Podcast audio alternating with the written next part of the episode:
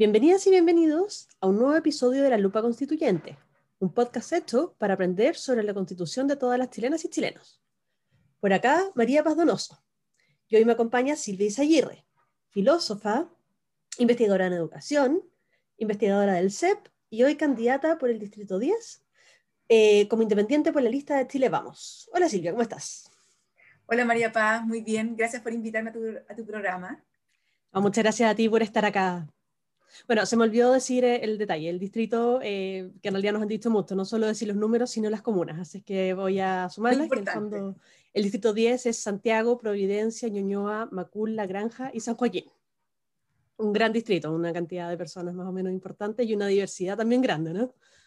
Muy, muy grande el distrito, sí. Mucha gente, muy diverso, muy interesante. Sí, de, todas maneras, y dicen, bueno, dicen que es la madre de todas las batallas, es que va a ser interesante lo que pasa ahí con una cantidad de candidatos más o menos importantes que van a estar compitiendo. Así que yo creo que el día de, la, de, los resultados van a haber hartos ojos puestos en ese distrito, me imagino. Seguramente que sí, porque es un distrito muy emblemático, porque además tiene mucha diversidad. Entonces, es interesante. Y está el corazón de Santiago, pues Santiago Centro, que de forma, cuando uno habla de Santiago, dice Santiago Centro sí. eh, bien emblemático, pero además tienes como una, em, digamos, con mayor bienestar, que son como Santiago, Providencia y Ñuñoa, que, que, sobre todo Providencia es una comuna donde viene mucha gente a trabajar, no necesariamente vive, pero también tiene una parte más residencial. Ñuñoa es bastante residencial, pero después tienes comunas más de clase media, como Macul, eh, y, y, partes, por ejemplo, de San Joaquín, La Granja, y, en San Joaquín y La Granja también tienes poblaciones bien vulnerables. Entonces tienes una gran diversidad, una gran variedad eh, y puedes ver las distintas realidades del país. Entonces yo creo que en eso es una comuna para nosotros como candidatos súper rica, porque vamos a aprender un montón, eh, vamos a conocer mucho, vamos a escuchar mucho y vamos a podernos hacer una buena idea de qué está pensando la gente, que yo creo que es muy importante eh, escuchar. Buenísimo. Oye, y partiendo con una pregunta bien directa, ¿por qué quieres ser, por qué quieres ser constituyente? Mira, yo creo que Chile se está jugando su futuro con la nueva constitución. Cuando uno escribe una constitución, la está escribiendo, no, esto no es una campaña presidencial que dura cuatro años. Esto estás, estás escribiendo cómo quieres ver tú tu país en los próximos 30 años, 40 años. Y lo estás haciendo pensando en tus hijos, en tus nietos, en el Chile del futuro.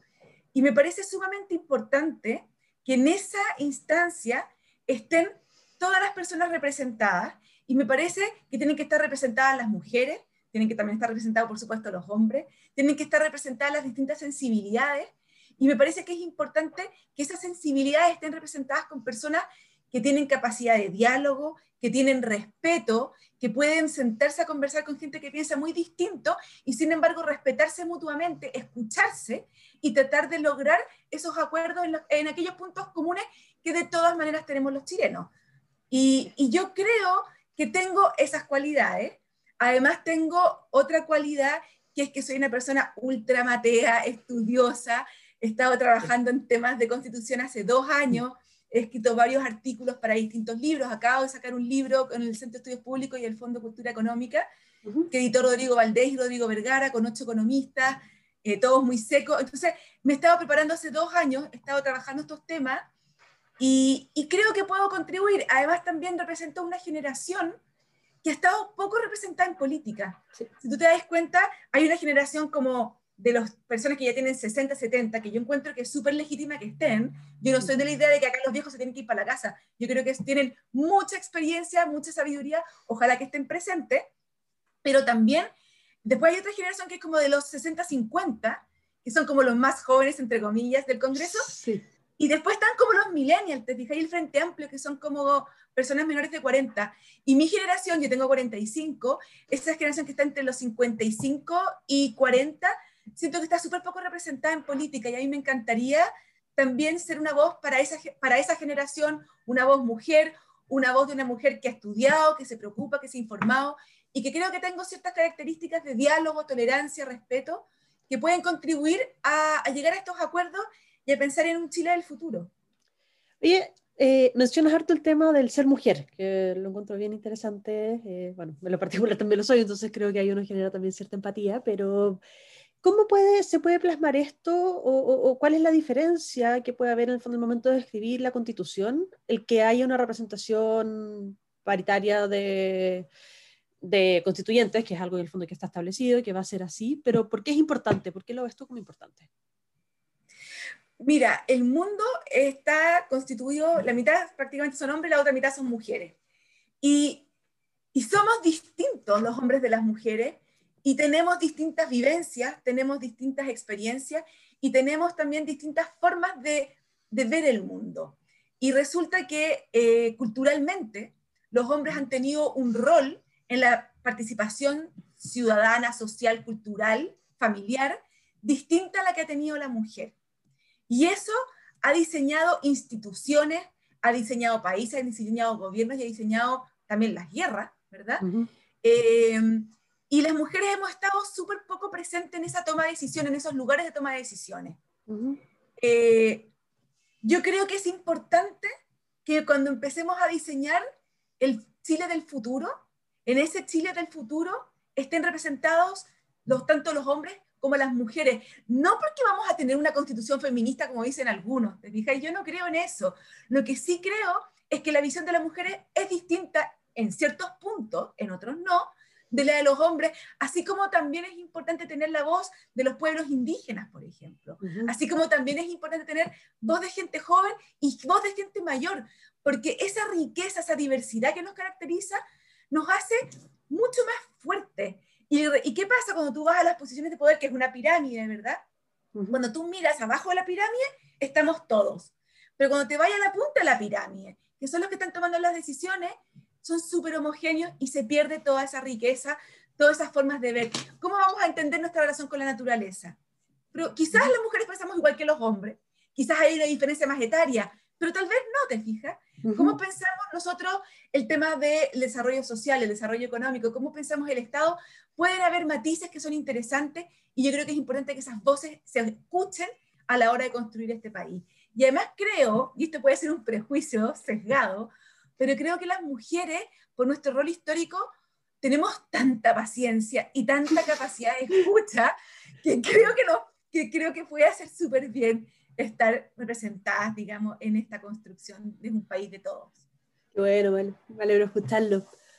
Oye, bueno, y te hago una pregunta. Tú en el fondo tomaste dos veces, entre comillas, la decisión de ser candidata. Cuando fuiste y te inscribiste en el CERVEL y después, cuando diferencias por la constitución de, lista, algo que fue público, eh, decidiste no ir, pero después diste paso atrás y, y optaste por competir efectivamente en la, en constituyente. Eh, ¿Por qué se da este, este paso, este cambio? Mira, yo pertenezco, yo soy independiente, no milito en ningún partido político, yo milité en su minuto en Ciudadanos apoyando a Andrés Velasco, vengo de ahí y hoy día estamos en un movimiento que se llama Sumamos, eh, que está constituido en general eh, por gente de centro, ¿ya? Eh, mucho ex demócrata cristiano, pero también hay gente de centro derecha, una mezcla, y que estamos apoyando a Sebastián Sichel. Y mi movimiento, en su minuto, tomó la decisión de ir junto con Chile Vamos. Esa fue una decisión del colectivo y yo soy parte de este colectivo. Y tomaron una decisión de ir por Chile Vamos. Y cuando me ofrecen la posibilidad de ir como constituyente, y después de meditarlo mucho, porque yo tengo una hija chiquitita, tiene cinco, entonces, igual es un sacrificio familiar de las dos que tenemos que hacer. Eh, acepté, acepté este desafío creyendo que puedo contribuir y sabía que al aceptar yo tenía que ser una candidata por la lista de Chile Vamos. Y ahí empezó una negociación con Evópolis y con, y con Renovación Nacional. Y hablé en Renovación Nacional con la Paulina Núñez, que me ofreció ciertas condiciones particulares, etcétera, etcétera, ¿te fijas? Eh, que me tomaron la decisión de, ok, voy como candidata por, eh, por Renovación Nacional. Cuando yo acepté ir de candidata por el Distrito 10, por un cupo de Renovación Nacional, no estaba la idea de que fuera un candidato de la lista de republicanos en el Distrito 10. No solamente en la lista de Renovación Nacional, sino que en el Distrito 10 no había candidato republicano. Perfecto. Primera cosa. Segunda cosa, me aseguraron que no había candidato republicano en la lista de Renovación Nacional. ¿Ya? Porque una cosa es distinta que vaya en la lista, en otra lista que, en la tuya propia. Eh, y después, hay, hay personas que están dentro de, de republicanos que yo fíjate que tengo incluso aprecio. a pesar de tener grandes diferencias en ciertos puntos como piensan, en otros puntos tengo coincidencias y creo que sus formas de ser, eh, sus diálogos, su sentarse, a mí no me complican. Pero, pero hay personas también que tienen una forma de, de abordar el debate, una forma de posicionarse tan agresiva, tan descalificadora, tan segregadora. Oye, y esto mismo pasa también por el otro lado, o sea, hay personas en, en, la izquierda como Hugo Gutiérrez, ponte tú, que yo creo que incluso para mucha gente del Partido Comunista es conflictivo, ¿te fijas? Obvio. Entonces, cuando, y, y, a mí nunca me dijeron que esto estaba pasando, si a mí me hubiesen avisado dos horas antes de inscribir la lista, oye Silvia, ¿sabes qué pasó esto? Eh, tenemos que incorporar a fulano de tal, yo hubiera dicho, ok, perfecto, ustedes están en todo su derecho, yo soy independiente, yo me bajo. ¿Por qué? Porque, porque creo que le hace daño eh, a la lista de Chile Vamos. ¿ya? No al país, yo creo que en el país tiene que estar todos representados y todos tienen derecho a estar en esta convención constituyente. Pero yo pienso que la lista de Chile Vamos no le hace bien que entren, no el Partido Republicano, te voy a ser mucho más franca, ciertas personas que son, que tienen un discurso, un discurso de división, ¿ya? De frentón de división. Y, y, a mí no me gusta, y bueno, yo sentí que no, que no correspondía, que no era la forma que me habían tratado, que no eran las condiciones que yo había pactado, y por lo tanto yo no quería contribuir con esa lista. Ahora, ¿qué pasa? Yo presenté mi carta de renuncia, pero lo que me dijeron en el CERVEL, y ahí me desayuné, es que yo no puedo renunciar, ahí me tienen que bajar. Y resulta que cuando me dijeron que yo me tenía que bajar, tenía, se caía la lista completa de Chile Vamos. Y ahí tú te encuentras, digamos, en otra disyuntiva. Ok, mi rechazo por esta persona es tan grande que implica que le niego la posibilidad a los otros siete candidatos a ir como constituyentes y además le niego a la ciudadanía a votar por una lista que yo creo que es súper legítima, Claro. obvio que no. Entonces, en el escenario donde mi, mi, nombre va en la papeleta eh, y no hay otra cosa que va en mi papeleta, yo siento que entonces, si mi nombre está en la papeleta, yo tengo el deber de hacer campaña y ahora tengo el deber de ganar y darlo todo por representar, ojalá, a las personas que son moderadas, que son de centro, que quieren un país con Estado de Derecho, con, con respeto a los derechos fundamentales, con libertades, ¿verdad? Eh, y, que, y que sobre todo apuestan por, por el diálogo, no por la división. Perfecto, queda clarísimo y se, entiende y se valora, yo creo, también esa, esa postura un poco de, de ponerse a, disposición de, de, poder construir un, un, Chile basado en el diálogo y en el escuchar. Creo que, que, son cosas que he ido desprendiendo también de, de, la conversación de ahora. Oye, y bueno, tú trabajaste harto tiempo en educación. Eh, de hecho, siendo transparente, nosotros nos, nosotros nos conocimos en el Ministerio de Educación. Eh, después seguiste en el mismo tema, o sea, seguiste investigando temas educativos en el CEP. Después te has, o sea, siempre has seguido también eh, ligada a eso, pero también has ampliado lo, los temas en los que se te ha, se te ha visto eh, opinar, investigar, etcétera. Pero yendo a, al tema particular, ¿cómo crees tú que la educación debiera plasmarse en una constitución? Eh, ¿Crees que ¿Debiera haber modificaciones con respecto a lo que hay? ¿Crees que debiera estar de alguna otra manera? No sé. Mira, qué buena tu, qué buena tu pregunta. Yo creo que es importante entender que hay cosas que la Constitución puede hacer y hay cosas que la Constitución no puede hacer. ¿ya? O sea, si nosotros ponemos en la Constitución que de ahora en adelante toda la educación de todos los chilenos va a ser excelente, por más que tú lo escribas, eso no se materializa porque para poder materializarse tú requieres de otras cosas, tú requieres de instituciones políticas que logren acuerdos para que redacten políticas públicas, para que redacten leyes, que son las que permiten materializar los deseos y los fines que están en la Constitución. Entonces, a ver, en materia de educación, yo creo que hay que mantener algunas cosas que están en la Constitución y hay que fortalecerlas. Yo creo que la educación es un derecho fundamental de todos los niños. ¿ya? Y eso tiene que estar en la Constitución. Hoy día está, pero no está garantizado. No, tiene, tú no tienes la posibilidad de recurrir a un juez. ¿ya? Está garantizada la libertad de enseñanza, pero no está de igual manera garantizado el derecho del niño al acceso a la educación. Yo creo que tanto la libertad de enseñanza, que también creo que es fundamental y tiene que estar en la Constitución, porque, porque asegura esta diversidad de formas de ver el mundo, eh, y que además está dentro de los derechos humanos de la, de la, de la ONU, ¿verdad? De la Carta Fundamental.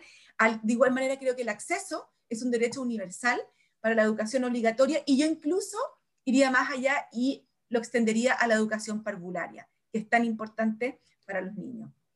Eh, y los dos con las mismas garantías constitucionales.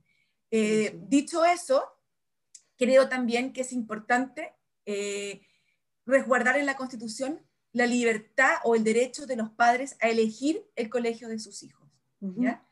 Eso no tiene nada que ver con el tema del sistema centralizado de selección que algunos dicen que tú no puedes, no, no tiene nada que ver. eso no tiene nada que ver, ¿ya? Pero creo que es fundamental y es algo que está súper arraigado en nuestra cultura chilena, el que los papás puedan elegir el colegio de sus hijos, ¿verdad? y, y, algunas personas dicen, bueno, pero es que la gente más vulnerable no tiene libertad de elección, porque no pueden ir a los colegios particulares pagados, que son los más caros. Yo encuentro que ese ejemplo a mí no me gusta, porque es como decirle a alguien, oiga, usted no tiene la libertad de elegir nada, pues ni casa, ni zapatos, ni auto, ni una cuestión, porque no se puede comprar el auto más caro que hay en el mercado, ¿te fijas? Entonces, ¿qué es lo que pasa? Yo no creo que la educación sea un mercado en el sentido de que acá cada uno accede a lo que tiene, al, poder adquisitivo que tiene, porque la educación es el mínimo que, uno, que todo ser humano tiene que tener, no solamente para ser ciudadano y construir un Chile junto y donde tenemos la igualdad de ciudadanía, que se basa en eso, sino también es porque es la condición de posibilidad para que cada uno nos podamos desarrollar como persona. Entonces, el ideal es que nosotros y es que el Estado pueda entregar acceso igualitario a educación. Y que esa educación tú puedas elegir distintos, ¿verdad?, proyectos educativos según tu, tu visión. Ahora, ¿cómo asegurar eso en la Constitución y cómo después asegurar su materialización en la realidad? Yo creo ya, y ahí está como el desafío, ¿no? Exacto. Exacto. Entonces yo creo que en la Constitución tienen que estar los grandes principios. A mí me gusta el principio de la libertad de enseñanza, que la educación es un derecho de todos y que tiene que asegurar el acceso a todos, que tiene que ser un acceso no discriminatorio, ¿ya? Que yo también creo en la provisión mixta y creo que es, eso es una cosa típica de Chile y que le hace bien y que la gente puede tener más opciones. Pero creo que que para asegurar estos derechos y estos principios fundamentales que tienen que ir en la Constitución, necesitamos reformar el sistema político. Porque con el actual sistema político no estamos dando gobernabilidad y no estamos, el sistema político no está respondiendo a las necesidades de las personas y estamos entrampados. Necesitamos reformar el sistema político y necesitamos fortalecer al Estado. Necesitamos fortalecer las instituciones del Estado que tienen que ser capaces de responder con eficacia a las necesidades de las personas. Y ahí, por ejemplo, ¿Cómo vamos a mejorar la educación pública? ¿Lo vamos a mejorar poniendo que en la, Constitución que la educación pública tiene que ser de calidad? No. No, eso, eso, es un fin al cual tenemos que aspirar, sin duda. Pero para eso no, no nos basta solamente ponerlo en la Constitución. Necesitamos rediseñar instituciones del Estado que permitan llegar a acuerdos, ¿verdad? Y responder, y obligar a que respondan de forma más rápida y oportuna a las necesidades de la gente y no que se queden entrampadas en las peleas políticas que solamente sirven a los fines políticos de los partidos y no a las necesidades de las personas. Yo creo que es importante una reforma política. Y, y en eso, ¿a qué te refieres con reforma política? Me imagino que va mucho más allá de educación, por lo tanto sería bien interesante también escuchar a qué te refieres. Sí, yo creo que, a ver, la, la Constitución, hay algo que puede hacer, es el rayado de cancha en el cual vamos a jugar el partido de la democracia. Y hoy día tenemos un rayado de cancha que, que claramente no es consistente. ¿Y por qué no es consistente? Hasta donde yo he estudiado, me puedo equivocar, pero hasta donde yo he estudiado, no existe ningún país del mundo con un parlamento proporcional y un régimen excesivamente presidencial. No conversa. No conversa porque en un régimen excesivamente presidencial el Ejecutivo tiene muchas herramientas para hacer política pública ¿ya? que no las puede tener el Parlamento. Pero para pasar las leyes, para pasar el presupuesto, requiere de la mayoría parlamentaria. Y si no tiene mayoría, entonces quedan absolutamente frenados y no se puede avanzar. Y en Chile, como hemos visto, por ejemplo, mira la lista, hoy día la derecha está unida, pero mira lo que está pasando en la centroizquierda. Las listas están súper divididas. Entonces, ¿cómo vamos a dar gobernabilidad al país y cómo vamos a poder avanzar si vas a tener un parlamento muy fragmentado, ¿ya? Con personas con mucho caudillista, porque cuando tú requieres el 1 o el 2% para ser electo, le hablas a ese 2% y no requieres tener alianza con la mayoría. Y con un régimen presidencial. Entonces, yo creo que acá tenemos que tener un sistema que sea consistente y coherente. ¿Y eso qué significa? Si queremos mantener la proporcionalidad del Parlamento, tenemos que irnos a un régimen parlamentario, que es como bien, bien innovador, porque Chile no ha tenido eso, ¿verdad? O, eh, o mejoras, exiges ciertas mínimos para poder estar en, la en, el Parlamento, como en Alemania, por ejemplo, que es proporcional, pero te exige un mínimo 5%, ¿te fijas? Entonces ahí tú tienes cuatro o cinco eh, partidos y te permite más alianza y modificas el régimen ejecutivo quitándole tantas atribuciones y entregándole más al Parlamento. Podemos avanzar hacia un régimen semipresidencial. Hay distintos métodos, yo no me caso con ninguno de ellos, pero el que elijamos tiene que ser consistente y coherente. Súper. Em, y en, ese mismo, como siguiendo esa misma línea, bueno, todas las del excesivo presidencialismo, que yo creo que por lo menos yo estoy de acuerdo también con lo, con lo que dices, y, y, para mí también una cosa que, que surge como importante, quizás en este tema del presidencialismo, pero también en relación a la capacidad de, de, generar políticas de Estado y no solo de gobierno, es que entra, yo creo, dos temas que, que, son importantes, que uno, eh, el Congreso entre bicameral y unicameral, y también el, la duración del periodo presidencial, las reelecciones, porque finalmente todo eso va configurando, que si bien pueden parecer números, eh, es lo que configura también la toma de decisión eh, en los periodos correspondientes. ¿Tú cómo ves esta, estas, dos, estas dos cosas, en el fondo, la conformación del Congreso y la duración del periodo presidencial? Sí, es clave. Mira, cuando tú tienes un presidencialismo y que dura cuatro años, es demasiado corto para poder llevar a cabo tu programa. Yo creo que es fundamental, o si lo haces de cuatro años, que puedas tener reelección inmediata como en Estados Unidos, por cuatro años más, si ya tienes ahí un periodo de ocho años donde tú puedes realmente implementar tu programa de gobierno, o lo haces de seis años sin reelección, ¿ya? Ahí tienes como dos posibilidades. Si tienes un régimen parlamentario, no es tan dramático, porque en los regímenes parlamentarios tú puedes convocar a elecciones rápidamente y, te vas, y vas configurando mayorías instantáneas, ¿te fijas? Entonces, creo que no es tan relevante la duración en un régimen parlamentario como en un régimen presidencial. Ahí es mucho más relevante. Eh, respecto de unicameral o bicameral, yo creo que, dependiendo también nuevamente del régimen, yo creo que en un régimen parlamentario es menos relevante, ¿ya? Pero en un régimen presidencial y sobre todo con, Cámara Proporcional, creo que es importante la labor que hace el Senado porque es una revisión, es una prudencia y creo que eh, la experiencia que nos ha dado a nosotros en un régimen presidencial es que después del Senado las leyes salen mejor de lo que llegaron al Senado. Entonces, en términos de factura legislativa, en este régimen y en este diseño, creo que cumple una función súper importante. Pero si cambiamos el diseño y cambiamos el régimen, creo que se puede pensar en, en otros modelos. Perfecto, me queda clarísimo. Y, y, no solamente eso, María Paz, sino que eso es como el régimen político, pero también me parece a mí que para mejorar la respuesta del Estado a la ciudadanía, necesitamos dos instrumentos más que son súper importantes, y es entregar mayores atribuciones a las autoridades locales, al municipio. El municipio sabe mucho, muy bien dónde están los problemas que tiene la gente, cuáles son los problemas del CEFAM, de salud, de, de la escuela, ¿te fijas? entonces de transporte. Entonces, si tú le entregas más atribuciones a los municipios, puedes resolver de forma mucho más rápida y, mucho más cercana a la gente eh, sus problemas. Y, pero para eso necesitamos municipios con mayores recursos y también con más fiscalización, porque ojo, entregar recursos y entregar atribuciones sin fiscalización es complejo porque hemos visto, digamos, los desfalcos que se han producido en los municipios y que hay poca regulación del municipio. Entonces, necesitamos como avanzar en descentralizar las tomas de decisiones para que sean más cercanas a la gente, más rápidas, ¿te fijáis? Y también necesitamos, yo creo que abrir una puerta para que la ciudadanía participe más en la toma de decisiones.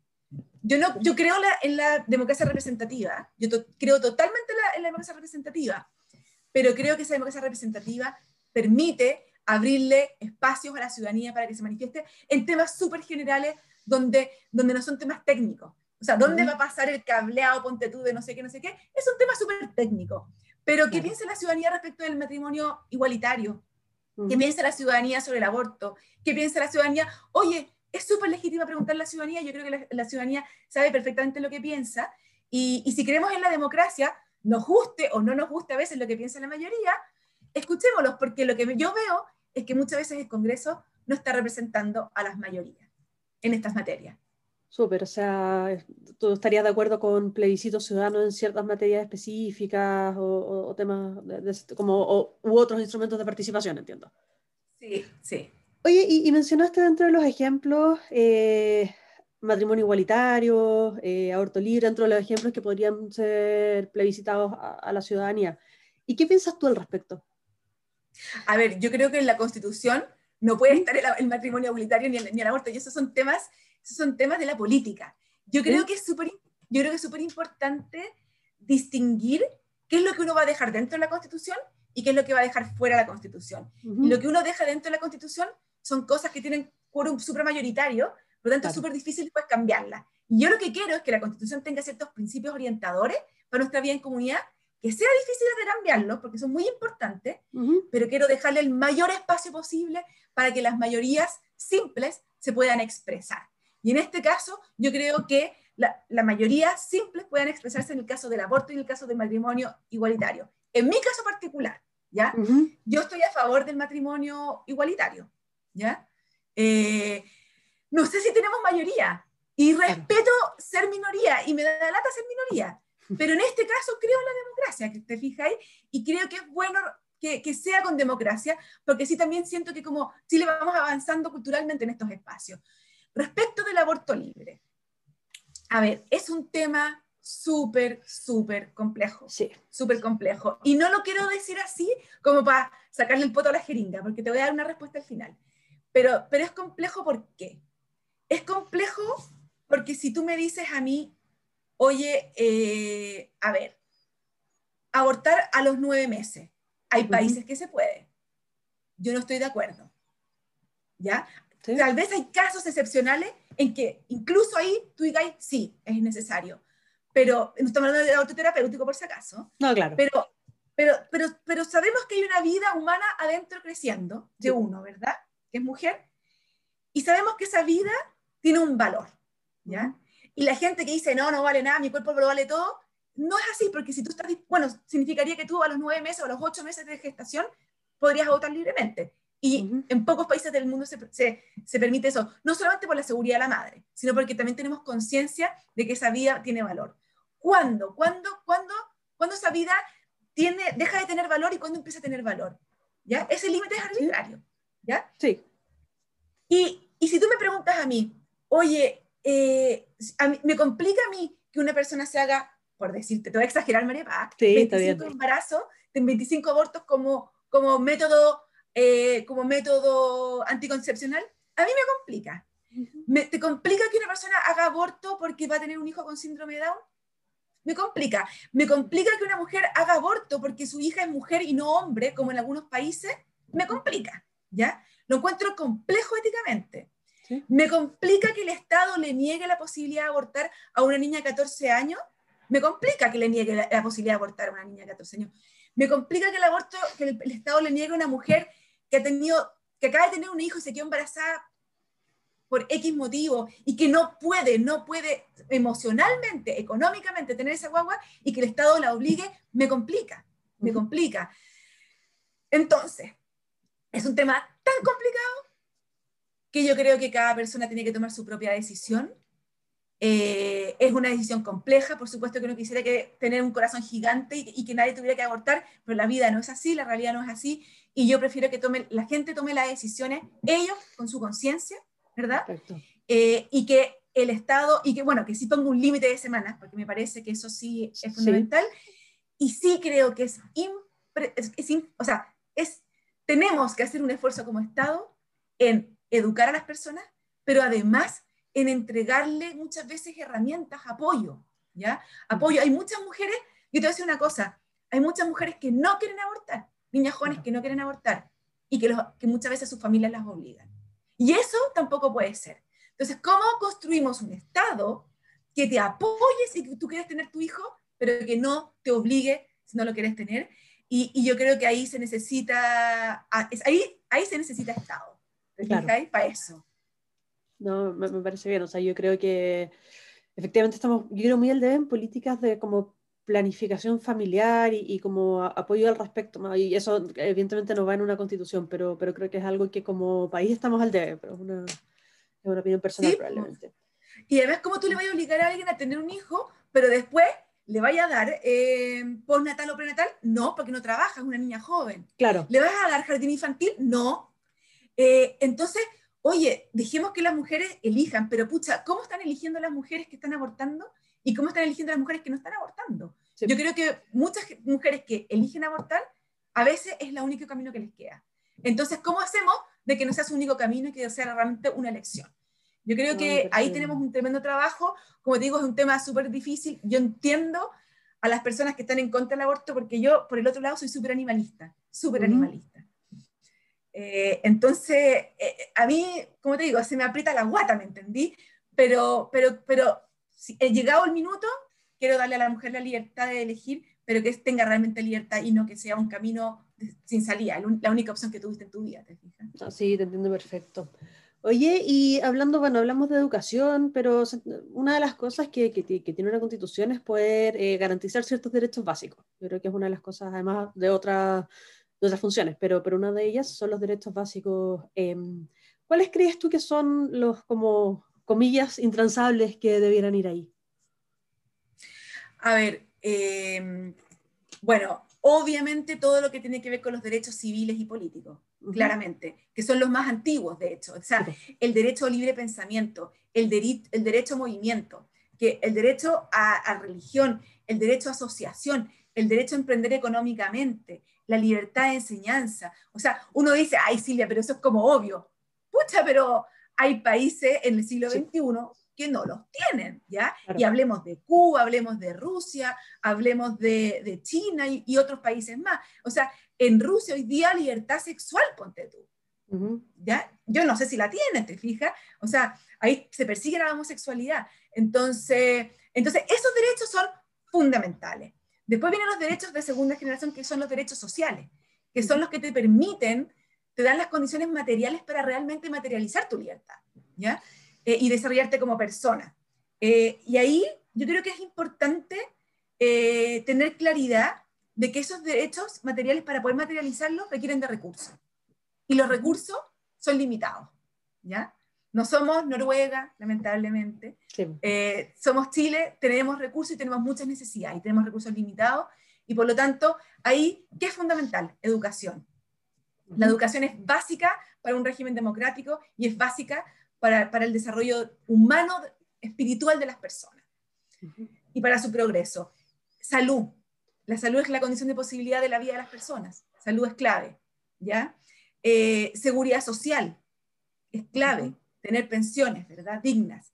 Eh, esos tres me parece que son fundamentales. Ahora, eh, una vivienda digna para aquellos que lo necesitan, ¿ya? No universal para todos. Yo no creo que a mí el Estado me tenga que dar una vivienda, pero sí para todas las personas que no pueden por sus propios medios tener una vivienda digna, es importante que la tengan.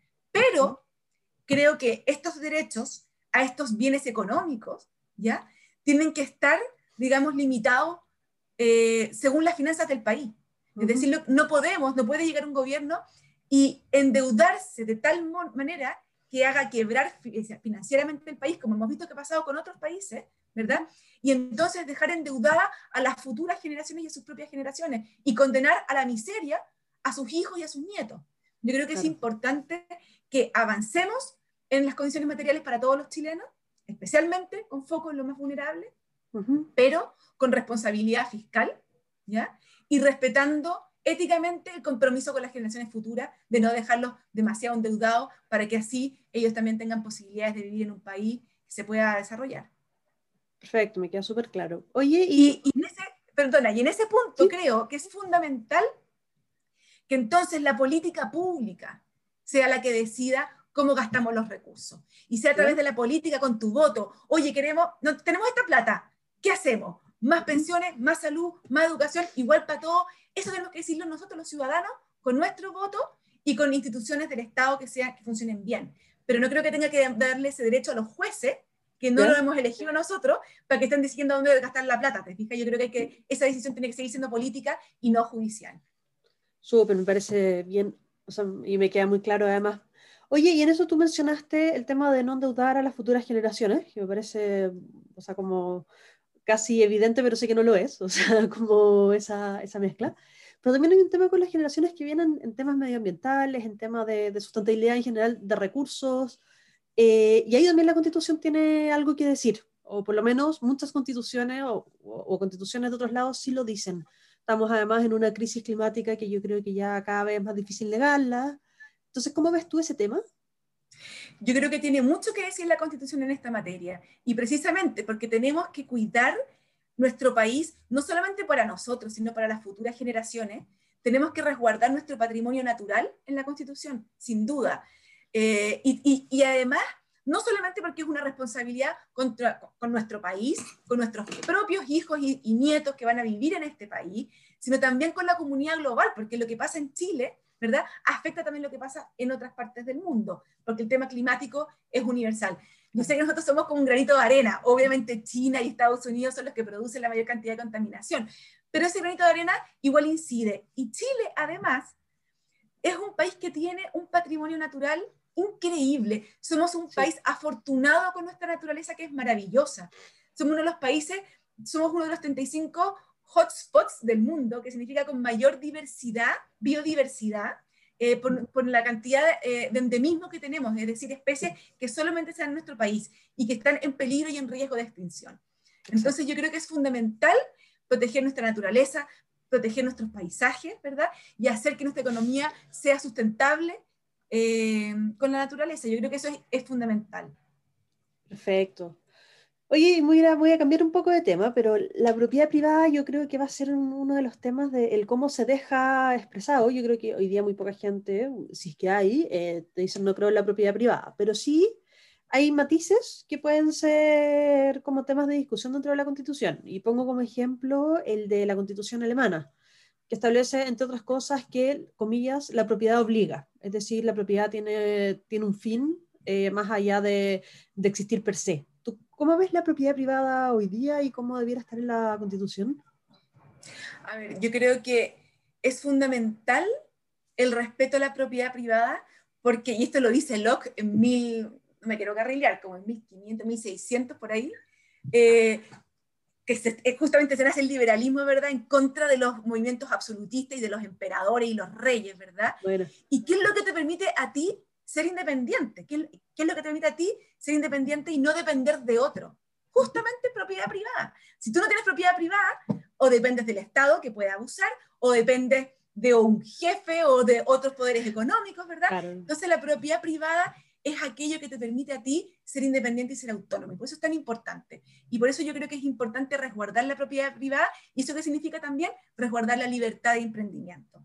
Dicho eso, dicho eso, creo que por supuesto también eh, la libertad privada tiene una función pública. Y es importante que la Constitución, tal como hoy día lo establece la Constitución, eh, resguarde esa función pública y que el Estado, eh, cuando se vea en, entre una un interés privado y un interés social mayor que el interés privado, pueda, ¿verdad?, eh, quitarte esa propiedad.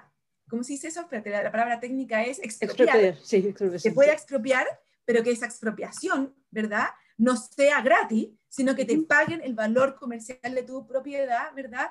Y el contado, etcétera, etcétera. Yo creo que eso es súper importante, pero creo que es importante también resguardar el tema de la, de la, de la propiedad que tiene esta doble mirada, que es tu condición de posibilidad para ser una persona libre y autónoma, pero que también tiene una función social, porque vivimos en sociedad, y por lo tanto tiene que tener también esas, esa segunda cara, de la otra cara de la moneda, que es una propiedad social, y que también implica deberes para las personas, ¿verdad? Responsabilidades, y que el Estado también puede, en casos excepcionales que tiene que probar, ¿verdad? Eh, quitarte eso, pero resguardando tu propia autonomía y dándote lo que, lo que corresponde. Ya, me, me queda súper claro.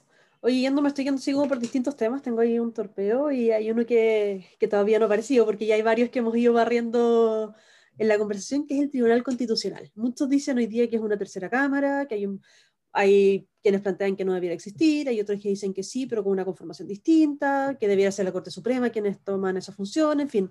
El, la discusión ha sido amplia, también estoy convencida que va a ser una discusión bien potente en la, convención cuando, cuando se dé, porque ha sido muy polémico por ciertas leyes que han, salido. También, bueno, eh, en qué momento debiera aplicar o no el Tribunal Constitucional, si cómo se está planteando la ley o cuándo fue promulgada, etc. Eh, ¿Cómo lo ves tú? Mira, es una discusión súper técnica y uno lo que observa cuando mira la evidencia internacional, uno observa distintos modelos. En Estados Unidos está la Corte Suprema funciona súper bien. ¿ya? Eh, en Chile estaba la Corte Suprema y se sacó la Corte Suprema precisamente porque no, lo, no, no hacían la pega, ¿te fijas? Claro. Porque, ¿Por qué? Porque la Corte Suprema está rebasada con otros trabajos. Eh, en Alemania existe un tribunal constitucional y funciona súper bien. ¿ya? En Francia existe un tribunal constitucional también muy respetado y que es muy parecido al chileno. ¿ya? En Alemania el tribunal constitucional solamente interviene una vez que la ley está promulgada. En Francia, en cambio, interviene durante el proceso legislativo Claro. y funciona bien. Entonces, lo que yo veo es que tenemos distintos tribunales constitucionales en el mundo y unos funcionan bien, otros funcionan mal. ¿ya? Eh, yo creo que, yo sí creo que tiene que haber un tribunal constitucional, porque es la única forma que tienen los ciudadanos y tienen las minorías de que se respeten sus derechos. ¿ya? Porque si tú no tienes un tribunal constitucional, lo que pasa, lo que pasa a valer realmente son las puras leyes. ¿ya? Y ahí eh, el que tiene más dinero para recurrir al- al- a los jueces son los que tienen cierta ventaja. Yo creo que el Tribunal Constitucional es importante porque te, re- te- te resguarda los derechos fundamentales, que son sobre todo los de las minorías, ¿verdad? Y, y los protege. Ahora, ¿cómo hacemos para que ese Tribunal Constitucional sea un, tribunal técnico y no cuoteado políticamente? ¿Ya? Para que sus fallos sean en función de la Constitución y no de las tendencias políticas. Yo creo que ahí hay un gran desafío. ¿Cómo nombramos a los miembros del Tribunal Constitucional? Yo no tengo la solución, hay Ujú. distintas propuestas, hay que, hay que estudiarlas, es interesante verlo, pero creo que se tiene que mejorar cómo nombramos a los miembros. Segundo, ¿cuándo debe actuar el Tribunal Constitucional? ¿Ya? Debe hacerlo una vez que esté la ley promulgada Claro. eh, y revisar si, es, si, es, si no viola la Constitución o antes, ¿ya? y para que no se convierta en una tercera Cámara. Yo creo que es importante que el tribunal lo haga una vez que la ley está promulgada y no antes, ¿ya? Eh, podrán haber tal vez casos excepcionales, por ejemplo, si hay una modificación constitucional, tal vez las modificaciones constitucionales podrían pasar por el Tribunal Constitucional, ¿te fijas? Claro. Pero las leyes simples podríamos esperar una vez que estén promulgadas para que efectivamente no haya, no sea esta tercera cámara, y más encima que hoy día con su conformación eh, dictamina políticamente. Yo creo que, que es importante que se, que se respete eso. Ahora, es un tema súper técnico, hay que ver las distintas variantes eh, y ver las distintas posibilidades, pero creo que, que es importante revisarlo para que, para que funcione bien. Pero creo que tiene un rol importante que cumplir en una democracia constitucional. Perfecto, súper. Oye, y en tu campaña, y un poco más, ¿ya tienes eslogan o algo o no? Sí, tengo eslogan, déjame ver si te lo, déjate si te lo puedo mostrar. Ah, entonces como eslogan, Silvia, tu voz independiente. Buena. Eh, y tenemos ya, estamos, hoy día vamos a imprenta, ¿Ya? y tenemos harto- y vamos a ir imprenta, imprenta a imprimir los folletos y vamos a hacer sobre todo eh, campaña digital, que es que no Ajá. contamina, ¿ya? Con la Eh, pandemia, además, que, que también lo, Claro, un poco. Así que, pero a ver, déjame ver si te puedo mostrar como... A ver si-. Mira, este es como uno, a ver si se ve ahí, ahí, ahí, ahí te lo pongo. Sí, se ve ahí el... O sea, no alcanzo a ver las letras, pero sí, se ve... Mira, a ver, así. Buena. Bueno, también las vamos a estar compartiendo ahí en el Twitter para cuando los vayan subiendo. Morado y fucsia son mis colores. Muy bien. Y, y, y, mi- y mi idea, lo que yo quiero transmitir, porque, a ver, en la Constitución hay un montón de temas. Ujú. y cada uno es un universo y en la campaña lamentablemente uno no puede eh, hacer una campaña académica. A mí me encantaría, pero no da, no da el tiempo, no dan los mensajes. Entonces hay que elegir como tres ideas fuerza al final. Sí. Una de mis ideas fuerzas tiene que ver con el medio ambiente, eh, de cómo proteger el medio ambiente en la Constitución. El otro, la otra idea fuerza tiene que ver con fortalecer la democracia y las instituciones del Estado. Cómo fortalecemos la democracia para que sea para que volvamos a confiar en ella, para que responda a las necesidades de la gente, para que haya más participación ciudadana, para que sea más democrática, ¿te fijas? Para que descentralicemos el poder y cómo fortalecemos las- instituciones del Estado, que son las que tienen que responder, ¿verdad? Ujú. Descentralizando, descentralizando y rediseñando el juego político también. Eso por una parte. Y la tercera tiene que ver también con las libertades. Yo quiero defender las libertades de las personas y los derechos. De defender las libertades y los derechos. Y sobre todo me quiero enfocar en el tema de educación, la libertad de enseñanza, el derecho de los niños al acceso igualitario a la educación y, y la libertad de los padres de elegir el colegio. Yo creo que eso es fundamental. Hay algunas personas que, están, que quieren eh, que en la Constitución solamente se resguarde la educación estatal. Yo Mm. creo que es súper importante que los papás puedan elegir el colegio de sus hijos y, lo que tenemos que hacer es un diseño institucional para que tanto la educación pública, estatal, como la pública, privada, sean de calidad. Así que esas son como mis tres ideas anclas. Buenísimo, así que ahí te vamos a ver probablemente en los próximos días con todas esas, esas propuestas y con la, ahí con el fucsia y el morado dando vueltas. Oye, y, en eso mismo eh, siempre es como complicado, o sea, no sé si complicado, polémico, el tema de los aportes. Eh, ahora, bueno, ya hace un tiempo que el CERVEL tiene esta transparencia en los aportes eh, desde cierto monto. ¿Tú tienes alguna como estrategia para seguir o, vas a seguir en el fondo lo, lo, que dice el CERVEL como en la ley? O sea, yo sigo plenamente lo que dice el CERVEL. Claro, pero, pero ese es el... ¿Vas algo más allá o...? No, mira, lo que estaba haciendo, mira, primero, eh, obviamente le pedí plata a todo el mundo que podía, ¿ya? Y a todo el mundo le he dicho, por favor, le cervel, por le cervel, o sea, mi familia, etcétera. Yo también he puesto plata en mi bolsillo y, y, el cervel. Estas campañas son en todo caso súper, no tienen nada que ver con las campañas de antes, ¿ya? A mí cuando me hablaban campañas de 300, 400 millones de pesos, yo digo, ¿qué? Estas son campañas que se van a hacer con 15 millones, 20, con suerte, ¿te fijáis? a mí, yo el otro día salí en una lista de que la, gente que más había recibido plata y tengo 13 millones. La vi, sí. Yo sé que para mucha gente es mucha plata 13 millones, para mí también, no creas, también es harta plata. pero, pero, pero comparado con antes, eh, pucha, olvídate. Entonces, mira, lo que estaba haciendo es esto. A ver si lo ves. no lo vas a ver. No, no, no veo. Silvia Seguirre Constituyente, por una, mujer, por una mejor política y una mayor democracia. Apóyame a que juntos lleguemos a la convención. ¿Cómo? Número uno, sígueme en las redes sociales. Dos, comparte los contenidos con tus redes. Tres, ayúdame en el puerta a puerta. Cuatro, apórtame desde Luca en la cuenta del CERVEL.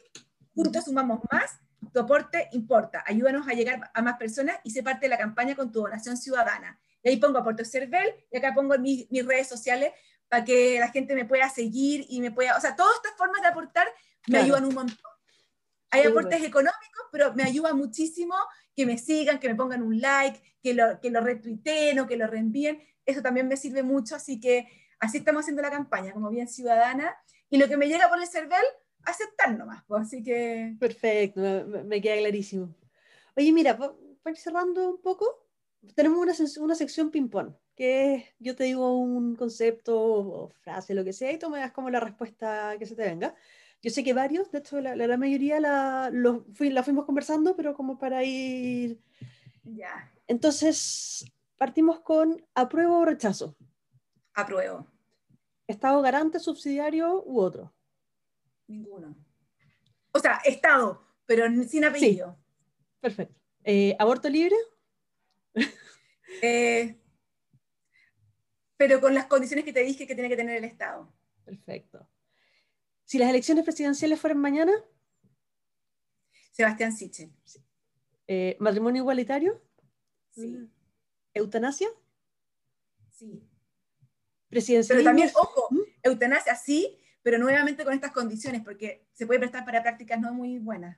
Claro, eso también regulada, eutanasia regulada. Y, y resguardando que sea una decisión del paciente y no muchas veces de la familia que, Sí.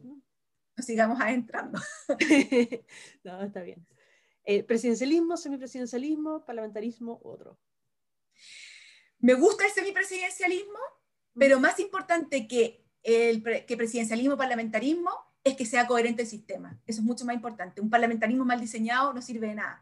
Tiene que ser bien diseñado, consistente. Entonces, me gusta semipresidencialismo, pero cualquiera de los tres, bien diseñado y consistente.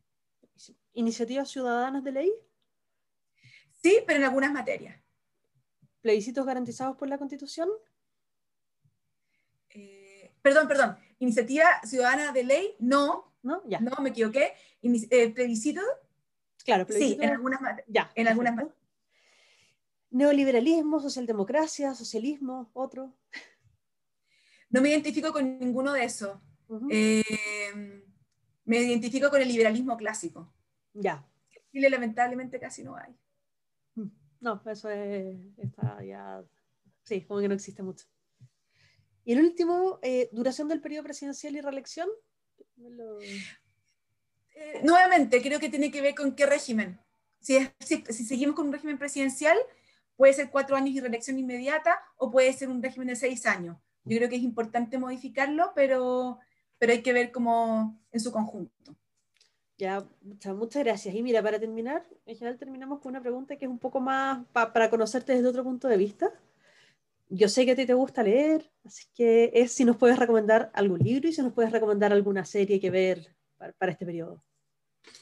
Mira, me leí hace muy poco la saga de Elena Ferrante, La amiga estupenda. Ah, es no, increíble. No, es que María Paz te la recomiendo porque sabéis que es adictiva. O sea, yo me despertaba en la noche para seguir leyéndola porque no podía parar. Son cuatro tomos. ¿Ya? Mira, bueno, por ahí la tengo. Acá te voy a pasar. A verla. Acá tengo el segundo tomo. Un mal nombre. Bueno. Son cuatro tomos, son gruesos, pero te lo leí en una semana porque ah, es demasiado buena, demasiado buena, demasiado buena. Lo voy a buscar entonces.